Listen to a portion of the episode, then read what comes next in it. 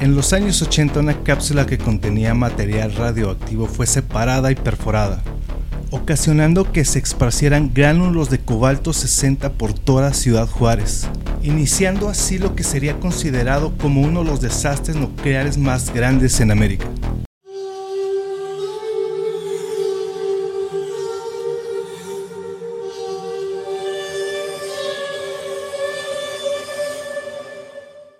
Tal? Están escuchando el episodio 42 de Podcast X, un podcast en el cual hablamos no solo temas paranormales, sino también temas y personajes que a través de la historia dejaron huella y no solo por la trascendencia de sus actos, sino también por lo perturbador que estos pudieron llegar a ser.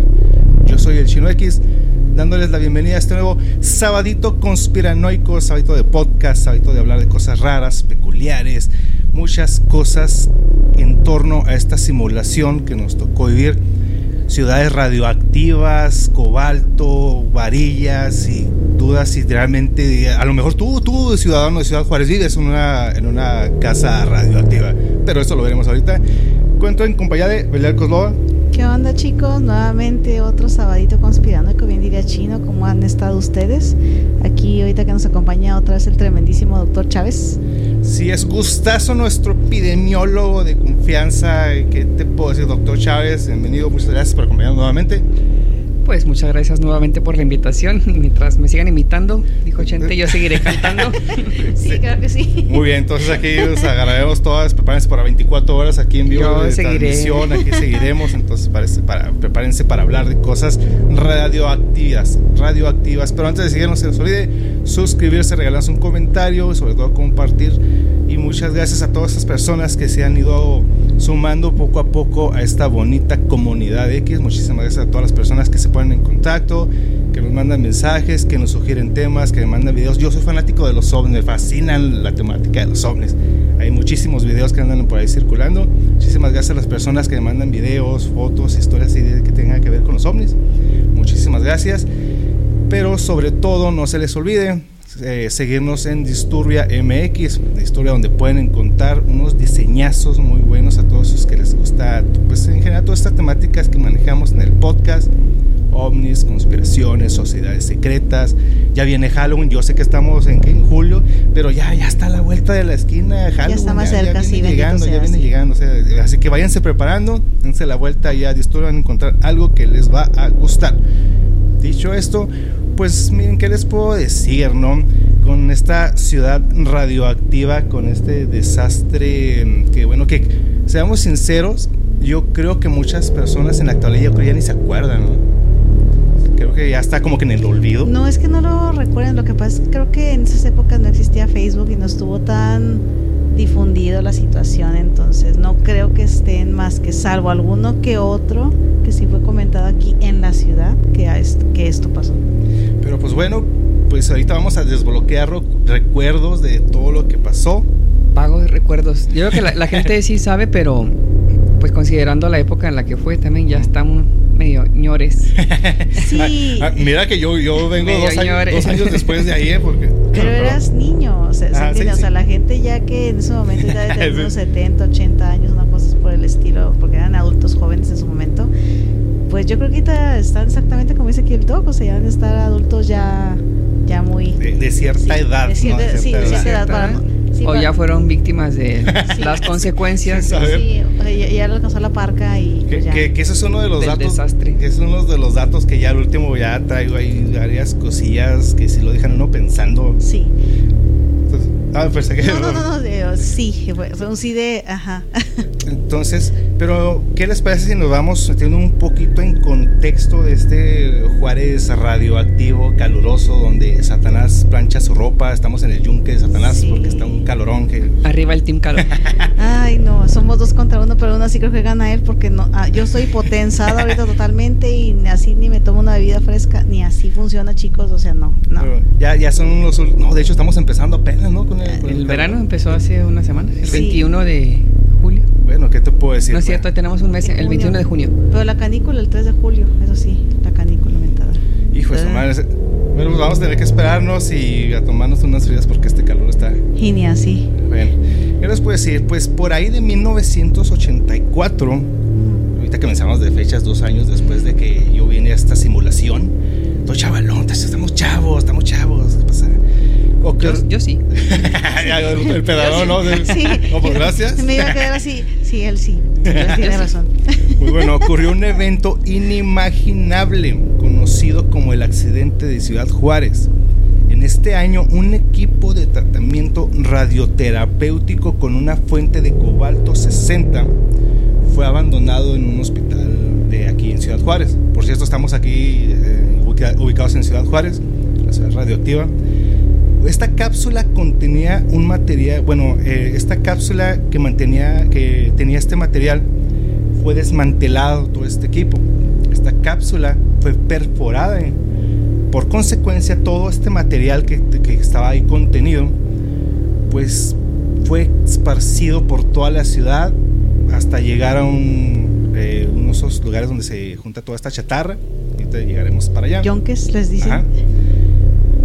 Iniciando así uno de los desastres eh, radiactivos más grandes en América. ¿no? Cabe destacar y mencionar que fíjate que esos efectos Mandela, cuando hablas de este tipo de desastres, lo primero que se te viene a la mente es Chernobyl, ¿no? O sea, hablas de desastres nucleares, radiación, Chernobyl. Sí. Y youtubers yéndose a tomar ahí fotos, ¿no? Y metiéndose ahí a, a, a ver qué, qué pasa. Pues no pasa nada, ¿verdad? La radiación, pues. Tomas la foto. Es como- no, bueno, ni al caso, pero es como esta gente que se toma fotos en, de- en los lugares del holocausto, en Auschwitz, todo eso acá, youtubers tomando así que. Muy felices sin, sin saber en la historia. O sea, no mames. Que de hecho, si a alguien le interesa profundizar más en el tema, cuando buscan esta noticia de cobalto 60 en Ciudad Juárez, aparece como el Chernobyl mexicano. Sí, Chernobyl Oye, mexicano, si lo buscan así. Pues sí, sí, como que se ve así muy, muy. Y luego le ponen acá las, la- las imágenes de Chernobyl, ¿no? güey? Acá, Sí. güeyes con máscara. No, y ahorita que lleguemos a todo cómo se recuperaron todo este material, pues, eh, spoiler, no, no es como lo pintan en las fotos, ni utilizaban ese equipo, ni esa indumentaria. No. Bueno, aquí estamos en otro nivel, en otro nivel. Pero antes de llegar a eso, les voy a desbloquear un recuerdo. Que no se nos olvide que por ahí del 86 existía este tipo de. Era como un. Era una tipo de ayuda del gobierno llamada Conasupo que distribuyó leche contaminada producto precisamente del, del accidente en Chernobyl. Llegaron aquí a México por esos años 28 mil toneladas métricas de leche contaminada. Se hizo la distribución. Pero bueno, esta es otra, otra teoría de, conspiraciones, una de las que yo creo y más o menos tiene sentido, que realmente sí, se, sí sabía la gente, o bueno, el, gobierno, todas estas personas que distribuyeron esa, le- esa leche, sabían que estaba contaminada, ¿no? Pero de alguna forma pues, se hacen tratados y obviamente pues hay que pagar y todo ese rollo, ¿no?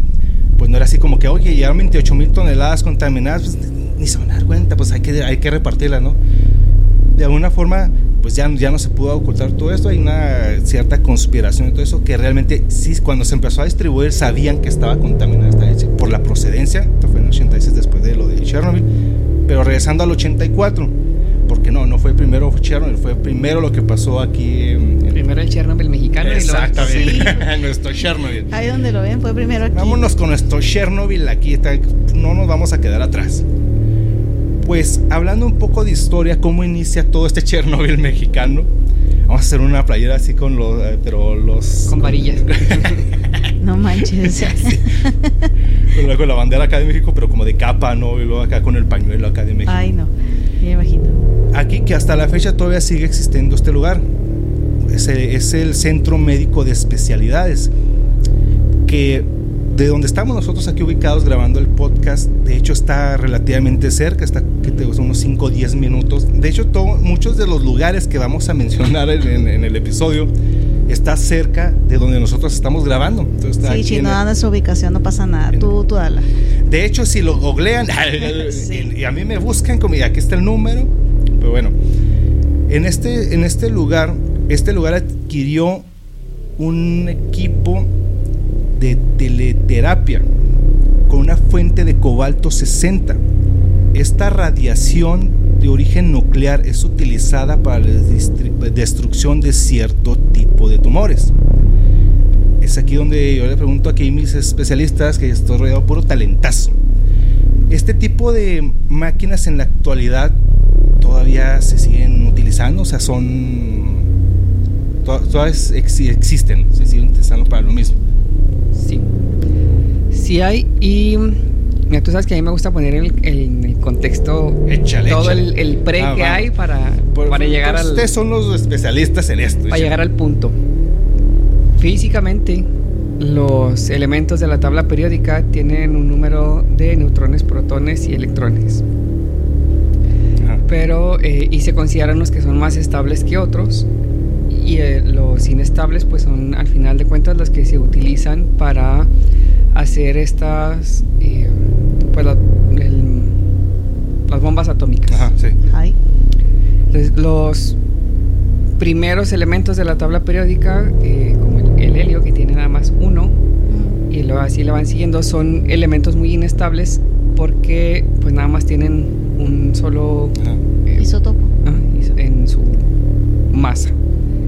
Conforme van avanzando los, eh, los elementos se vuelven más estables, pero llega un número mágico que es el 26, que es el fierro. Y en este mundo de estabilidad el fierro es el elemento más estable y todo el mundo quiere ser fierro en la tabla periódica. Okay. Enseguida del fierro, el número 27. En la columna 9, exactamente. Cobalto. Cobalto. Está cobalto, pero el cobalto eh, en su forma natural. El cobalto 60 que contenía esa máquina es un isótopo que es creado específicamente para eh, tener esta actividad radiactiva y que puede incidir sobre para los fines, perdón, para los fines para los que fue creado, que son tratamientos médicos. Nosotros podemos de alguna manera controlar ciertos elementos o cierta radiación con fines muy específicos. Los últimos elementos de la tabla periódica son los que se utilizan para otros fines destructivos. Sí. De hecho, precisamente en este cálculo que está diciendo el doctor, efectivamente es uno de los metales de transición que son de los metales que se pueden manejar para darles un cierto beneficio o que se pueden encontrar de manera un poco más o menos, por así decirlo, estable. Salvo que la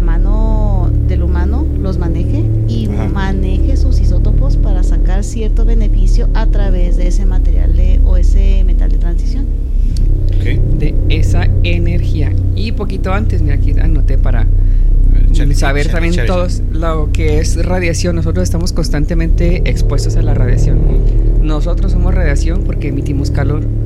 Eh, el agua es radiación, el piso es radiación, el sol es radiación constantemente estamos expuestos a eso, pero pues hay diferentes tipos y ondas de radiación que pueden o no hacernos algún daño, uno solo toca nuestra piel, otras radiaciones pueden atravesarnos completamente y a niveles más específicos pues hasta dañar nuestro material genético. Pero la radiación se define como la emisión, propagación y transferencia de energía y todos podemos transferir energía. Se ha muy mencionado que los teléfonos emiten radiación, que eh, pues en general todo, eh, ahorita habías mencionado... El Seisam Hara de, de Shaka de sí, es una especie de radiación, o sea, la estás creando a, través de tu energía. En general todo. Iba Shaka de Virus.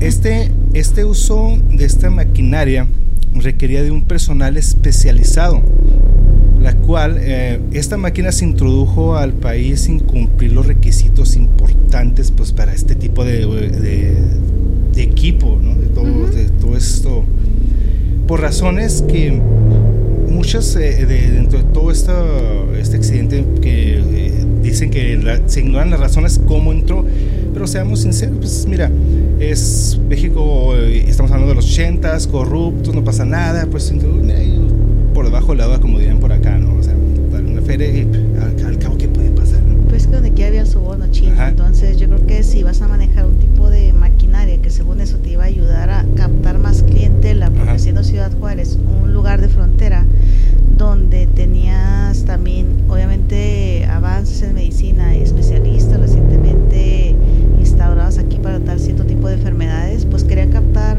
también clientela en la frontera, porque pues Ah, medicina aquí en México que en, Estados Unidos. El problema es lo que tú vas a comentar ahorita, que no teníamos quien manejara este equipo. Sí, Mencionan dentro de toda esta investigación que realmente no sabían cómo es que fue abandonada esta máquina, es como cómo se te va a olvidar una máquina de que estamos hablando que no es así como que vas a la tienda te la compras, no, estamos hablando de mucho dinero, una inversión. Este, esta clínica es una clínica privada, no es un sector público, es algo, pues es un, como, ese nombre, ¿no? de especialidades. En aquellos entonces, ¿cómo tú administrando, siendo dueño de esa clínica, de entrada, vas a comprar una maquinaria? De entrada, pues debiste haber investigado, ¿no? Si tienes dentro de tus instalaciones alguien capacitado para manejar este tipo de equipos, porque como lo menciono, no es así como que vas a, a desembolsar esta cantidad de dinero para llevarla y sin ni siquiera saber si la van a utilizar o no. Entonces, se queda esta máquina ahí, em, pues, literalmente abandonada por muchos años. Una de, las cosas que pasa dentro de todo esto es que la, importación de, esta máquina requería la autorización del Instituto Nacional de Energía Nuclear.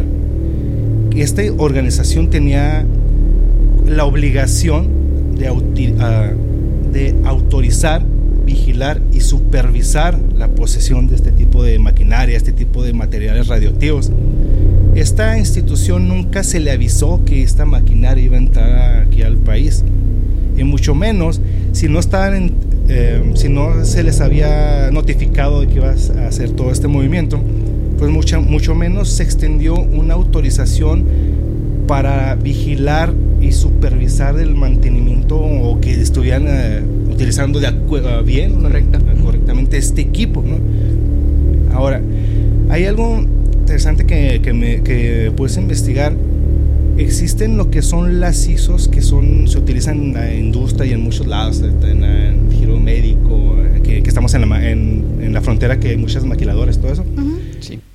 En aquellos entonces, en los 80 no existían estas ISOs para verificar y certificar que realmente estuvieran las personas capacitadas, todo lo que acabamos de mencionar, hasta el 2009-2010, que esta ISO nos habla de los peligros que las personas o en general pueden estar expuestos a o los peligros derivados a las radiaciones. En aquellos entonces pues, no estaba esta ISO, no había las personas capacitadas, realmente simplemente llegó la máquina y eh, bueno, pues ahí no, no, hay nadie que lo utilice y ahí déjala, ¿no? Bueno, no es justificación, pero se trata de entender que estábamos hablando de 1983, cuando estaba la máquina aquí. Sí, era... Quiero entender que no tenían alguna capacidad para detectar o saber la función que pudiera llegar a generar el desmantelamiento, la máquina en sí, o sea, si tú la dejas bien conservada, no te tiene por qué generar ningún tipo de radiación y te tiene por qué atacar, ¿no? El problema es el mal uso que se le dio al desmantelar para sacar el fierro viejo, por así decirlo, de, la máquina. Entonces, por eso puede conservar de ese momento.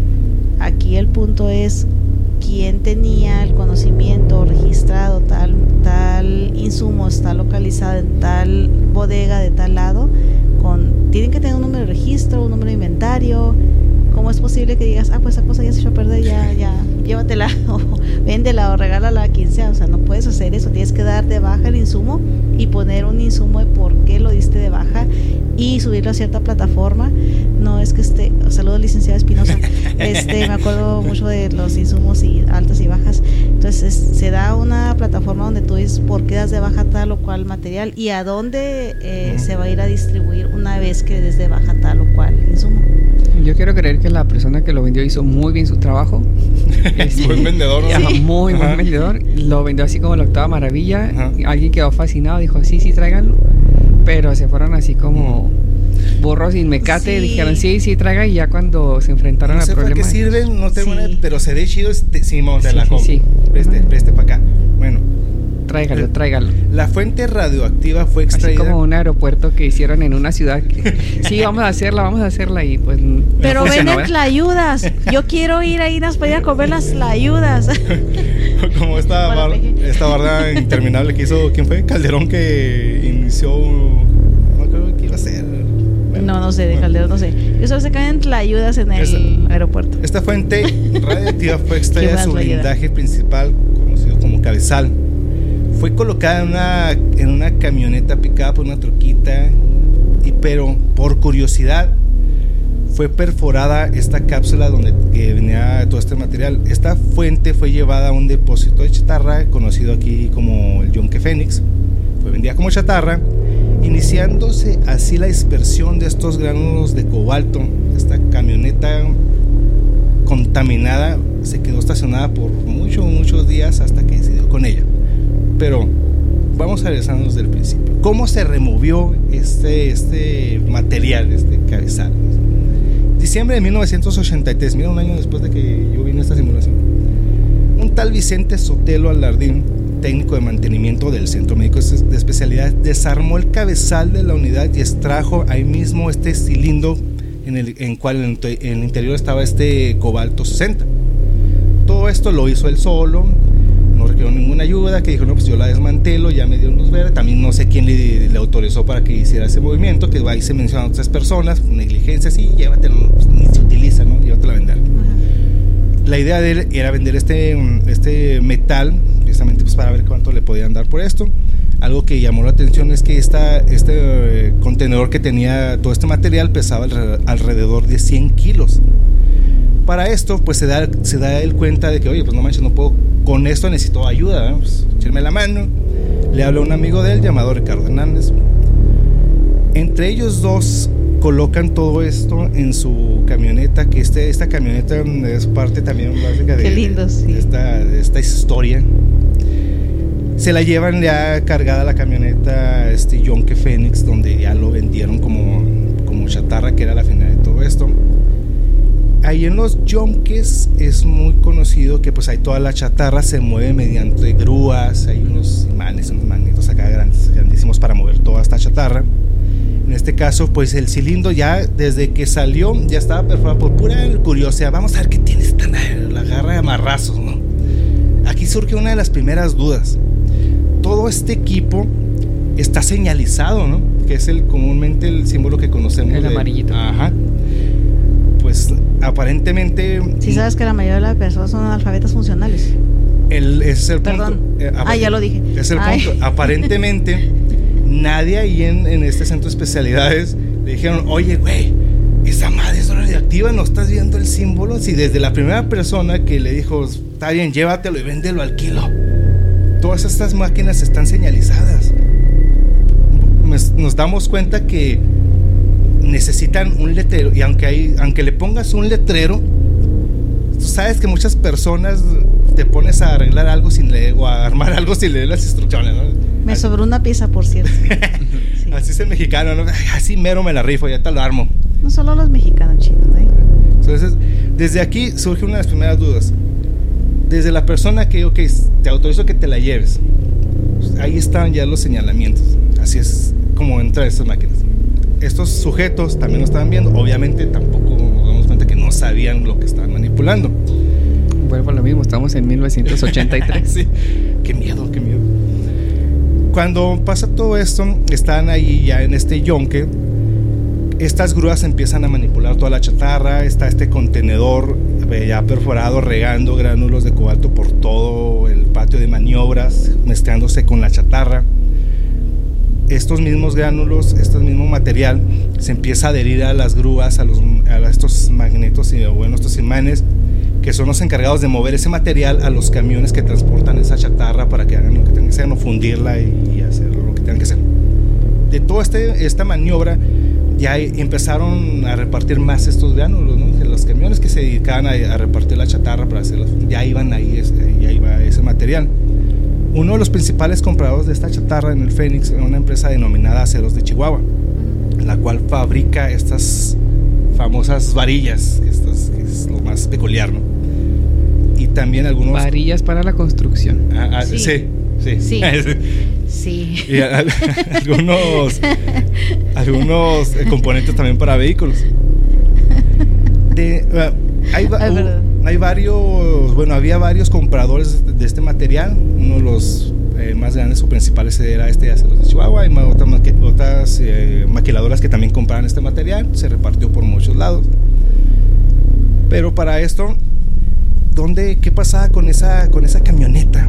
Como les estaba mencionando, esta camioneta, eh, donde se hizo toda esta maniobra, tenía ya estaban ahí repartidos todos esto, todo este material. Debido a algunas fallas que tenía esta camioneta, fueron la dejaron estacionada en un barrio y en el sector donde, donde vivía eh, este señor. ¿no? La dejaron estacionada ahí por alrededor de 40 días. Camioneta que iban los niños, se subían, jugaban ahí. Me dio mucha risa un, comentario que, que, ponen ahí dentro de la investigación, que una señora salía a leer el periódico, ahí, ahí recargada la camioneta acá Ah, lavado, o sea, el señor. Que estoy leyendo el periódico y de repente voltea a la señora con los ojos en verde acá, acá como Superman. no era de los síntomas típicos, pero imagino que eso iba a presentar. Dentro de 40 días parada esta camionetita se me figura como la de Toy Story, que es la de Pizza Planeta. Ah, ok, sí. Pero sin el campercito de pues atrás. Pues que era una tipo Datsun, ¿no? Entonces yo creo que se parecía a eso. 40 días estacionada esta, esta camioneta en, en, la calle Azucena, aquí en Ciudad Juárez. Se va a pasar la dirección para que se vayan a dar la vuelta y a veces salen con superpoderes de ahí. De... No, de ese lugar. sí.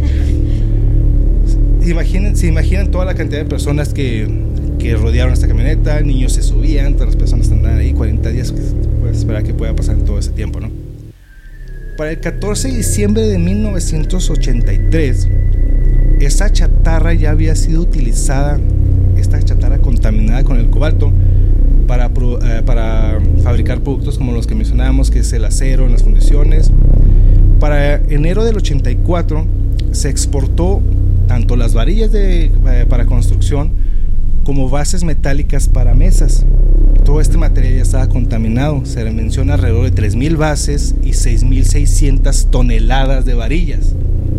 También estaba ya, ya existía la posibilidad de que los caminos por los cuales habían transitado esta famosa camioneta y todos los todos estos pues, sí, camiones grandes que transportaban todo ese material andaban paseando literalmente todo, eso todo ese material radioactivo. Estuvieron por toda la ciudad, que ahorita vamos a mencionar esas, esa técnica para... Esas rutas de la muerte.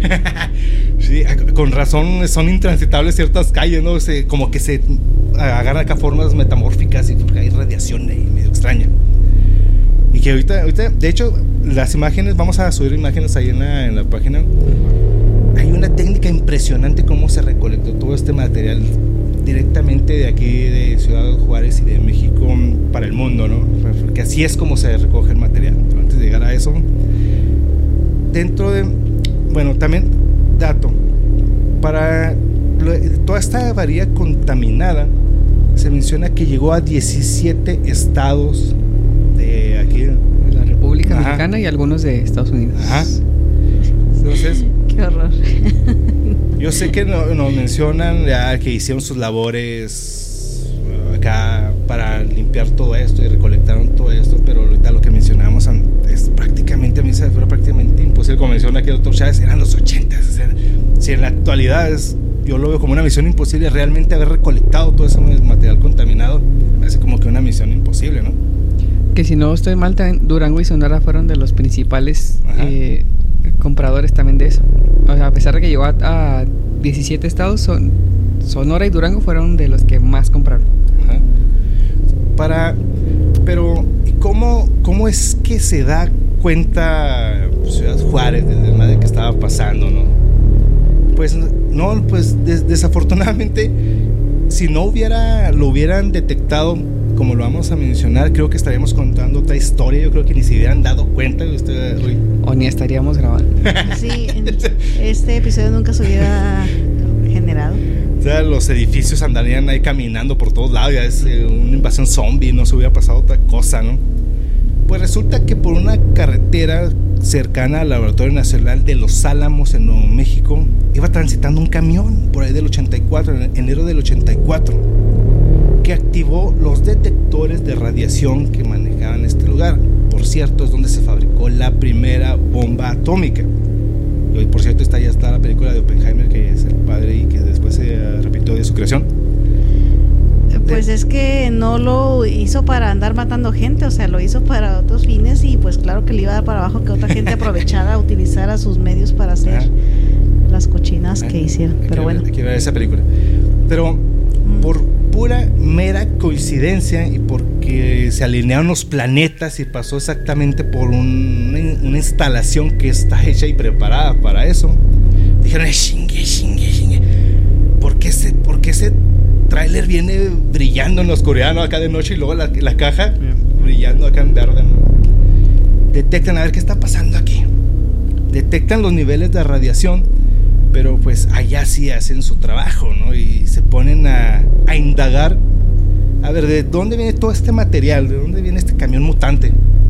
Y resulta que esa varilla pues viene, terminan dando de, de dónde vino ese material contaminado y pues apuntó aquí a Ciudad Juárez, que mencionamos que pues nosotros nunca nos hubiéramos dado cuenta, si no hubiera pasado por ahí, por mera casualidad, es como se dan cuenta del pinche es nada que Viajero en el tiempo cambia la ruta del tráiler. Sí, sí, sí. Pero imagino que ahí fue cuando le dieron aviso a la Comisión Nacional de Seguridad Nuclear y Salvaguardas, ¿no? En ese momento que lo detectaron ahí. Sí, inmediatamente. Inmediatamente. Y fue cuando empezó la recolección del material. ¿Se dan cuenta del, del desmadre que está, que, que, ya hubiera ocurrido? Se habla de las personas especialistas para todo esto, que México, el gobierno de México y Estados Unidos de la mano y acá recolectaron todo esto y indagan y hacen sus protocolos de limpieza porque se tanto de todo este yonque, que sacaron todo, todo ese material contaminado, se, se recolecta, se hace, eh, ¿cómo se llama? Cuadrillas de, sí, pues de, para, ajá, que, que eso sí eh, me da la atención, ese equipo de cómo, cómo dieron con todo ese, ese material, ¿no? Porque estamos hablando que son, ¿qué te gusta? El tamaño de la punta de un lápiz, ¿no? es material muy pequeño pero pues me imagino que tenían su, su, equipo especializado y que les daban las lecturas y que nada, pues ahí está, ahí está, ahí está el, este. Pero bueno, volvemos con, con, esta famosa camioneta. Resulta que este, esta Comisión Nacional de Seguridad Nuclear detecta la presencia de una fuente de radiación muy muy grande, ubica, eh, ubican esta Datsun de color blanco, estacionada en la calle Aldama en la colonia, en la colonia Altavista de aquí, de nuestra gloriosa ciudad Juárez, que como les mencionábamos estaba cerca de... También muy cerca de aquí. sí, me quedé así, está, está, muy cerca de por aquí. Sí, me quedé Entonces, detectan los niveles altos de radiación. Entonces, ¿qué dicen? Ok, ya está localizada. Bueno, vamos por ella. ¿Qué hacemos? Pues como estaba en una zona urbana, rodeada de casas y mucha gente, mucha población, una señora leyendo el periódico ahí recargada en la camioneta radioactiva, pues vamos a moverla, ¿no? Se la llevan a un parque que, que, es llamado el Chamizal, que está cerca de donde vivimos aquí nosotros, que está como a cinco minutos, aquel parque. Nada más la movieron como cinco cuadras. más bien. Entonces, pero claro, con sus debidas precauciones, ¿no? Porque pues, obviamente hay que um, señalizar, hay que poner ahí dos, tres personas que cuiden esta camioneta en lo que decían qué vamos a hacer con esa camioneta, porque realmente pues no había unos protocolos para este tipo de emergencias, por lo que nos estamos dando cuenta. No, no, Entonces, después de que ya que se la llevan para allá, después en lo que eh, deciden qué hacer con esta camioneta, con todo este material radioactivo, claro, con sus debidos letreros de no acercarse, pero pues si no, si las personas que trabajaban en una clínica no sabían ni qué significaba, imagino que los mortales, que por cierto, el Chamizal es un lugar donde puedes irte a aventar una carne asada, entonces se van a aventar una carne asada radioactiva. Tranquilamente. aquí quiero excusar plenamente al, al, equipo médico y personal de, de, salud del Centro Médico de Especialidades. Creo que ellos fueron los últimos que se dieron cuenta que había cierto material dentro de el administrativo fue el que realizó la compra, no el personal operativo ni de salud. Entonces ahí sí quiero hacer el disclosure de que no no, no, los involucren, no no no no tenían razón de saber. Sí sí, pero digo, si, si nos regresamos desde el principio de la adquisición de esta máquina, eh, como mm, los dueños de, esa clínica, ¿no? O sea, no, estás al pendiente de lo que está comprando, no sé, el encargado de cómo... Pues generalmente quien está a la cabeza no es clínico. Ahí está el detalle, chato. Y, si es clínico, no sabes ni qué pedo muchas veces. Entonces, bueno, ya, Saludos, doctora. Ya después de este desmadre, pues ya, existen nuevos protocolos. Acá se raspa el mueble, ¿no? Acá. Muy bueno. Y la queso. Y, la queso, ¿eh? Bueno, la, la recuperación de, de, estos 27 gránulos, de los cuales 17 se encontraron en Ciudad Juárez, uno en Chihuahua y 9 en la carretera Ciudad Juárez-Chihuahua. Aquí es lo que les mencionaba, tenemos que hacer aquí una pausa obligada porque hay que poner las fotografías de los, procedimientos para recolectar esto de material. Según el procedimiento, por lo que se ven en las imágenes, date una escoba, una bolsa, una Ziploc y ahí lo echas, Que según eh, así están las fotografías. Una pala, una escoba y hay un güey atrás de un bote, así como que con el palo jalando el, material.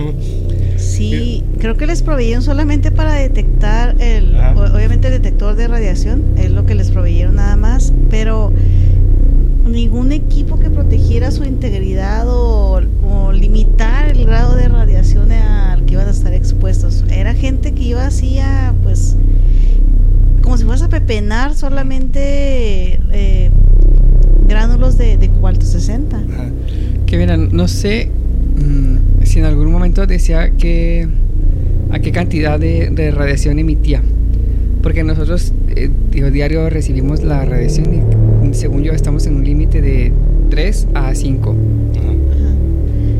No me acuerdo cómo se llama la medida, pero es como de 3 a 5, no sé, eh, X eh, por año.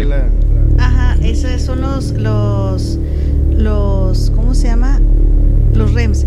Pero es que eran los que tenían los REMS para los que manejabas directamente a lo que era el cobalto 60, porque el cobalto 60 estaba a, permítame, déjeme le digo, el, el pero milisieverts, son milisieverts que son que la conversión directamente de los REMS.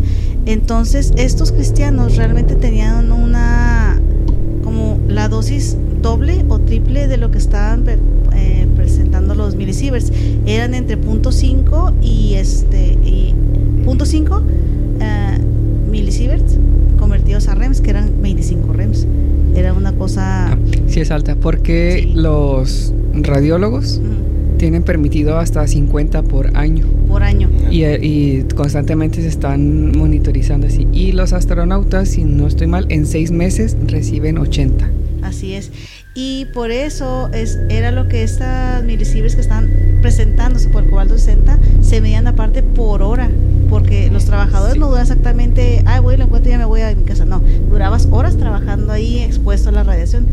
Y es una cantidad, doblabas a lo que manejaba un personal ocupacionalmente expuesto o PO, que es lo que mencionan en la norma oficial mexicana, POE, este personal ocupacionalmente expuesto. Entonces, pues imagínate, si estás mencionando todo eso, triplicaba lo que en un año él debía de tener, sin mencionar que eso era una hora, estoy hablando de una hora, no estoy hablando de las ocho horas de trabajo o 12 que traían esos jornaleros muchas veces. Pues imagínate, 20, 50 por año, que es lo permitido, y está recibiendo 25 por hora. Es, sí. es, lo, que, que O sea, realmente no había una, un procedimiento, ¿no? O sea, hay un desconocimiento total de lo que está. Ok, está bien. Una de las justificaciones de uno de los especialistas de, estos, de estos materiales es que, pues, mira, no pasa nada, no, no generan tanta radiación. 50 años ya no, ya no van a generar lo mismo cosa curiosa, ya había pasado lo de Marie Curie y aún así no, no sabían qué diantres con la radiación y ni los protocolos de seguridad, pero bueno, mm, cada quien. Porque, mira, hay, ¿Eh? hay imágenes que sí. Pero es que yo creo que lo que la regó fue haber perforado el contenedor. Porque en el contenedor y, y, todos los aparatos que se utilizan actualmente para mientras estén intactos no pasa absolutamente nada porque es una forma de poder contener esa radiación y darle la intensidad que uno quiere intencionadamente para lograr un objetivo específico. El problema, por ejemplo, con esta, con las bombas atómicas y con cualquier eh, accidente nuclear que pueda ocasionar es porque estos elementos, eh, al perder energía, la capacidad que tienen para eh, golpear a otro, al átomo de enseguida es exponencial. Un solo átomo golpea a, a, uno, pero ese uno puede liberar otros dos y luego esos dos a cuatro y, se va de manera exponencial. Por eso la cantidad de energía es tan elevada y desordenada y por eso son los desastres nucleares. Este se puede considerar como algo así nuclear porque pues se quitó del contenedor que la redundancia, contenía la actividad radiactiva del cobalto 60. Es lo que te. La máquina ahí guardada como si nada, pues. No hace absolutamente en nada. En sí no debería tener ningún efecto a menos que tú la manipules o la alteres, y mucho menos si llegas al core o al núcleo que maneja esta máquina y tú la quieres desmantelar, obviamente vas a causar un soberano desastre, por no decir otra cosa, al momento de, de manipularla. Sí, pues, y luego habla la gente de Chernobyl mexicano, ¿no? Estuvo Chernobyl. Pero bueno, esos gránulos recuperados, entonces, sea, ¿se aventarían ustedes a recoger un gránulo? Ah, mira, hay un gránulo no. de cuántos centavos, vamos a agarrar. Aquí. No. En 1983 sí. sí, sí. Hoy no. Tomaban leche contaminada, leche Hoy no. radioactiva. Es en serio. Es yo, la, gen la, generación de, de, la radiación. Yo ahorita paso, no sé, doctor Chávez, yo eh, ahorita paso por una área donde es rayos X y veo que el foquito está prendido, mi, mi instinto me dice tírate de pecho tierra. Yo sé que no me vas a hablar, pero asumo yo que obviamente todas la, las, las, unidades que pre presentan ese tipo de, de, de, de, manejo para el tratamiento radiológico manejan lo que es eh, un blind, blindajes a través de plomo. Tienen que tener placas, dobles placas de 2 milímetros de, espesor de, plomo para evitar que te toque eh, la radiación.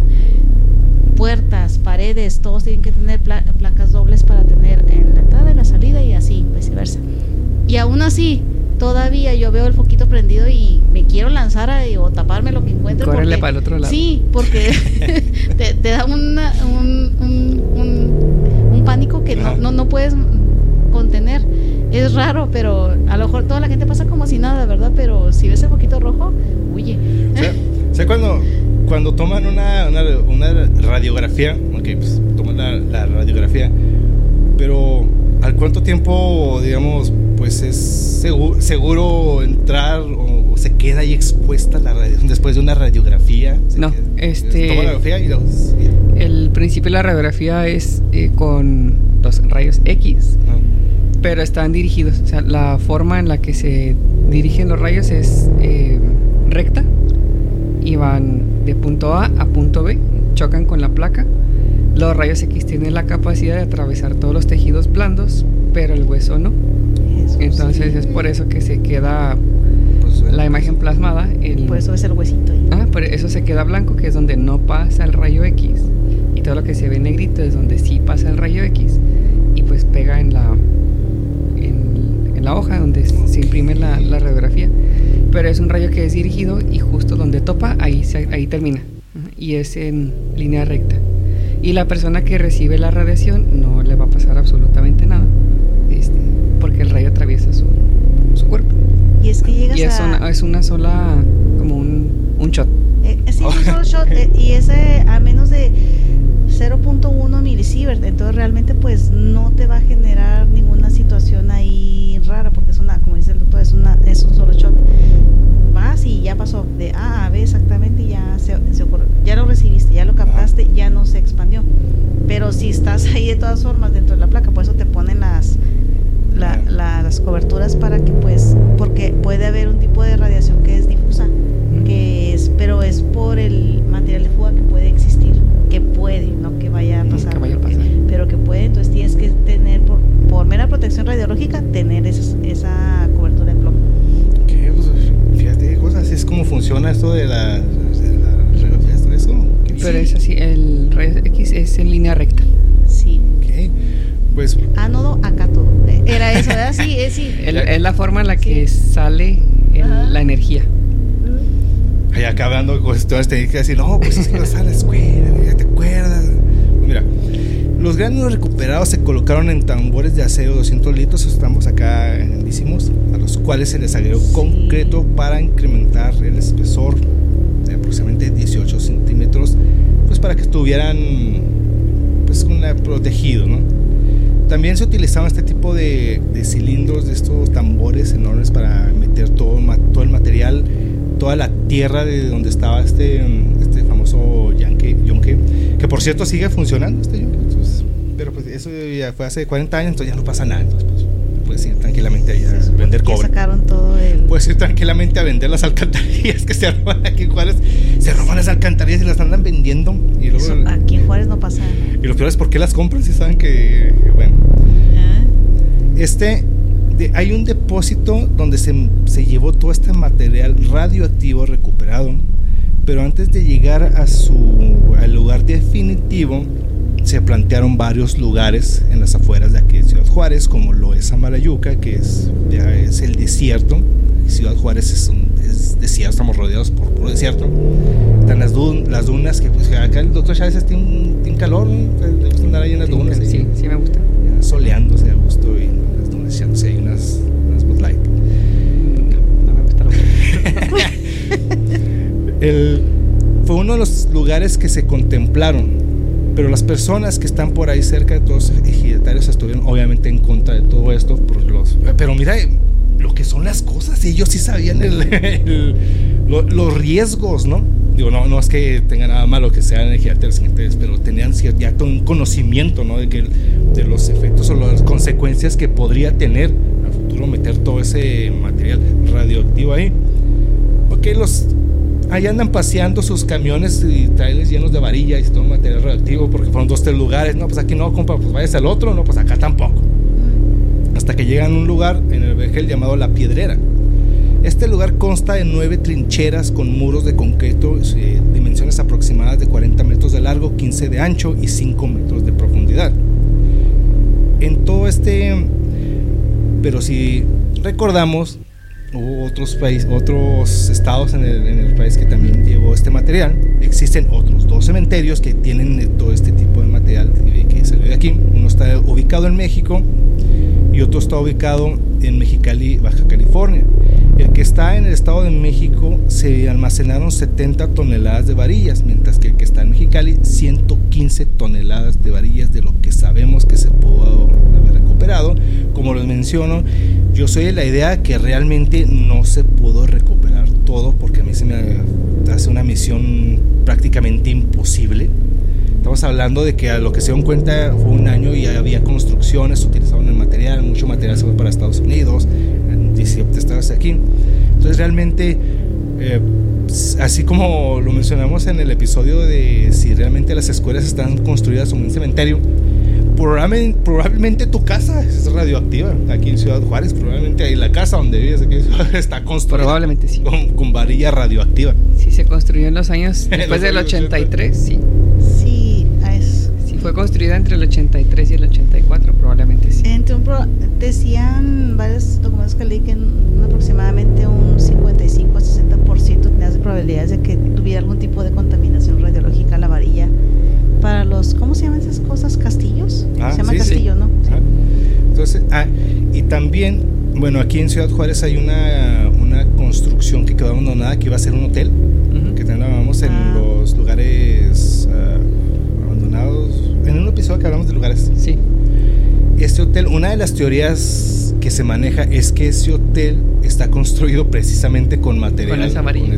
Con esa, varilla y por eso se dejó de construir. De, hecho, sigue, sigue la edificación, o sea, está cercado, es pura obra negra y está. De hecho, ya había hasta, creo, muebles ya de los, en los baños, ¿no? En los cuartos del, hotel. Ya estaba, ya estaba todo, todo, todo. Sí, había indumentaria, como indumentaria, este, más de. Eh, sí, equipo, todo lo que es esos muebles para este, línea blanca, que es baños y todo eso. Estaba todo hasta para, para lavabos, me parece, en parte de los que vea suites que había para tipo cocinetas.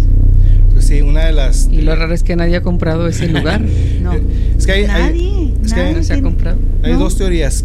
Que el dueño era de, todo este mafia y gobierno de precisamente de esos entonces líder de una organización, pues le hicieron ahí la trascendencia, y pues ya no se quiso hacer cargo de, de, esa, de ese lugar. Y la otra es que está construido con material radioactivo, pues tampoco que se queden. Y pues si, lo, si lo tienen, pues a dónde se llevan todo eso. Ah, pues ahí está el lugar donde está todo lo demás, la camionetita esta de... Y cada vez que pasamos por ahí, órale, su radiación. sí. Es lo que te iba a decir, exactamente, todos los días se pasa por ahí, o sea, no manches. Pero, Y, ya, que hablamos de personas expuestas, según una investigación indica que unas 4.000 personas resultaron expuestas a esta radiación. Pero tanto Vicente Sotelo como su compa que andaban ahí vendiendo este, este, este material mencionan que nada más tuvieron ciertos síntomas como dolores de cabeza, náuseas, pues, eso, pues mencionan ellos que nada más eso, ¿no? Nada más se menciona que eh, una quemadura que le podían atribuir por radiación, tuvo ahí contacto con uno de ellos. Pero también hubo unos chicos que eran principalmente los que estaban recolectando estos bolitas, o se me fue ahorita la palabra, de cobalto 60. Ellos mencionaban que tenían las uñas negras o cafés, parecido a como si tuvieras llenado con tierra, pero por más que se lavaban no podían quitarlo, sin mencionar que presentaban náuseas y dolores de cabeza frecuentes. Eran los que estaban entre la situación más, más común de, de los síntomas. Eh, pues es que mira, como no, como comúnmente pasa en, México, pues si ya te sientes bien, pues no pasa nada. Igual si te sientes mal, haces caso omiso. Y, hubo algo ahí, perdón, chino, hubo algo ahí también que me acabo de acordar. Eh, la CNSS también contactó al IMSS para hacer un seguimiento de estas personas. Estas personas tenían que tener un seguimiento de 15 años posterior a la exposición, de las que sí se tuvo conocimiento que estuvieron ahí. Aquí el doctor Chávez no me va a dar, no va a dejar mentir, que obviamente mucha gente rechazó el seguimiento, fingió demencia, yo me siento bien, no sé, no me tiene por qué hablar, tengo que estar con mi abuelita o mi abuelita no, no quiere recibir este, visitas en casa y no le gusta que vengan de improviso, etcétera, etcétera. Así es la gente y así es la raza. Eso, no, pasa, no pasa aquí en Ciudad Juárez. Sí, no, no, sí, exactamente. O sea, oiga, señora, su niña puede tener sarampión, pero me vale madre, y no me vas a venir a visitar a mi casa sin que te diga. No, de hecho, el IMSS hizo eso, trató de. El primo de un amigo le pasó. Al primo de un amigo le pasó exactamente, doctor Chávez. Entonces, el IMSS intentó también, a todos los que llegaron a presentar algún tipo de sintomatología, los localizó, empezó a revisarlos y decirle, les dijo, en cuanto les dijo, por 15 años te voy a tener localizado, ¡pum! Se le fueron dispersando, fingieron demencia, no volvieron a contestar, amenazaron incluso algunos trabajadores, yo creo que fueron trabajadores sociales que eran los que andaban ahí checando a la gente. Y el IMSS desistió, pues, pues que también no te puedo obligar, no puedo ayudar a alguien que no quiere ser ayudado, pues palabras, vete al... Sí, pues es que en realidad no, no había... Como realmente no se hizo un seguimiento, pues ahora sí como tú estás mencionando, no se sabe esa ciencia cierta cuántas personas o si en la actualidad o si hubo efectos o va a seguir viendo efectos secundarios. En principio la radiación o los efectos de la radiación no se transmiten de generación a generación, en principio. Lo que transmites son las secuelas y si por ejemplo si tienes un embarazo por el estilo vas a aparecer con ciertas continuidades o deformidades o puedes tener un tipo de secuela tú como eh, principios cancerígenos por así decirlo pero no se transmite y a menos de que la radiación te haya afectado las gónadas exactamente es por eso que se tenía que hacer el mentado seguimiento para evitar que hubiera una propagación o hubiera una continuidad de los efectos adversos a, a largo plazo. Obviamente te digo, no se puede mantener a la gente si la gente no quiere autoayudarse. Otra es a la fuerza, pero ¿quién va a volver a organizar campos de concentración sin que se vean mal? Pues nadie, nadie lo va a hacer. Pero es, era la obligación, o sea, te, te encierro aquí o y, ubícate. Pero no se va a hacer, no es, no es el objetivo ni es la forma. fíjate, tengo aquí un dato que una de las consecuencias de, estar expuesto a, la, radiación es, lo más común es cáncer. Es desarrollar cáncer. Lo que pasa es que la radiación va afectando el o rompe más bien el ácido nucleico. Entonces, eh, al romperlo, pues ya se cambia la configuración genética total. Al tener un cambio en esta configuración genética, lo más propenso es que exista el cáncer, que es una reproducción eh, no controlada de las células. Pero fíjate, ahorita estoy eh, haciendo acá mis teorías conspiranoicas. Pero que no también esta, esta radiación sirve para combatir el cáncer. No hacen. Pero como te acaba de comentar ahorita el, doctor. Cuando es dirigida. Ajá. Es dirigida de un punto A a un punto B. fíjate qué cosas, así como te lo puede causar, también es, ayuda para. pero es dirigida, tiene una intensidad específica, va en línea recta, Este. Y la dosis es también cuidada. bueno, digamos, es la radiación para el cáncer es dosificada. Oh. En la exposición, en este caso, ya no fue controlada y la cantidad fue mucho mayor. Y ahorita también mencionaste algo, que así como le, trata, o no sé cómo no sé cuál sea la palabra, que eh, afecta a las células malas, también se va a llevar a las buenas, ¿no? pues es que en cierto punto... las malas, pero también... En cierto punto, sí, exactamente, es un punto A, un punto B, pero no todo en tu, por ejemplo, estamos hablando de cáncer de vejiga, te va dirigido a la vejiga el tumor no está en toda la vejiga, puede estar en un punto de la vejiga, pero va dirigido ahí, pues abarca cierto rango, cierto diámetro, cierta, cierta cantidad de tejido perimetral que te vas a tocar y pues puede ocasionar ciertos síntomas. Es por eso que la radiación, cuando te dan radioterapia, tienes eh, sintomatología parecidos a los de la quimio, pérdida de este náusea, vómito Enrojecimiento de la piel, nada más. O sea, datos inherentes a una quemadura. Es que te van a estar soltando ahí un.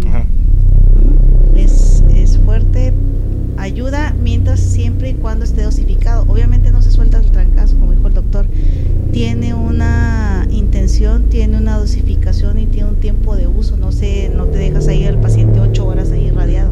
No, tiene, tiene su forma de, darse la, la dosis de radioterapia y la única o el fin de la radioterapia es lograr que se haga más pequeño el tumor y entonces ahora sí iniciar la quimio o hacer la resección del, tumor.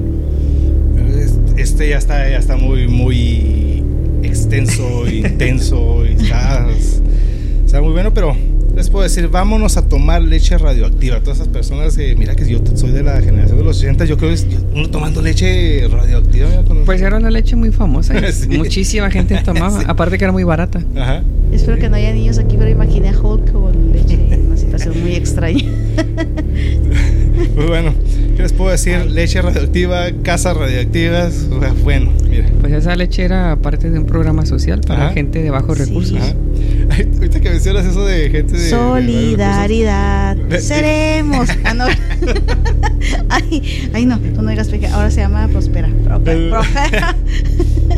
que mencionan de, este sector de donde estaba esta camioneta, esta famosa camioneta, que era un sector de así como que de bajos recursos, todo eso, así. No manches, calmados. O sea, está por aquí cerca, pero no. Pero bueno. Les puedo decir, vénganse a Juaritos Radioactivos a comerse unos burritos radioactivos y a tomar leche radioactiva. Y, gracias por habernos acompañado. ¿Qué les puedo decir? Vamos a ver Oppenheimer. Hay que ir a verla, según me están diciendo, está muy buena la, la película. Sí, es que Pilar Coloa, redes sociales, vamos porque ya está dando sede la peligrosa. Me encuentran en Facebook, Twitter e Instagram como Belial Córdoba. Ahí, echen una vueltilla. Tremendísimo doctor Chávez, tu especialista epidemiólogo de confianza. Sus redes sociales. De nuevo, gracias por la invitación. En todos lados me encuentran como Enrique Danelos.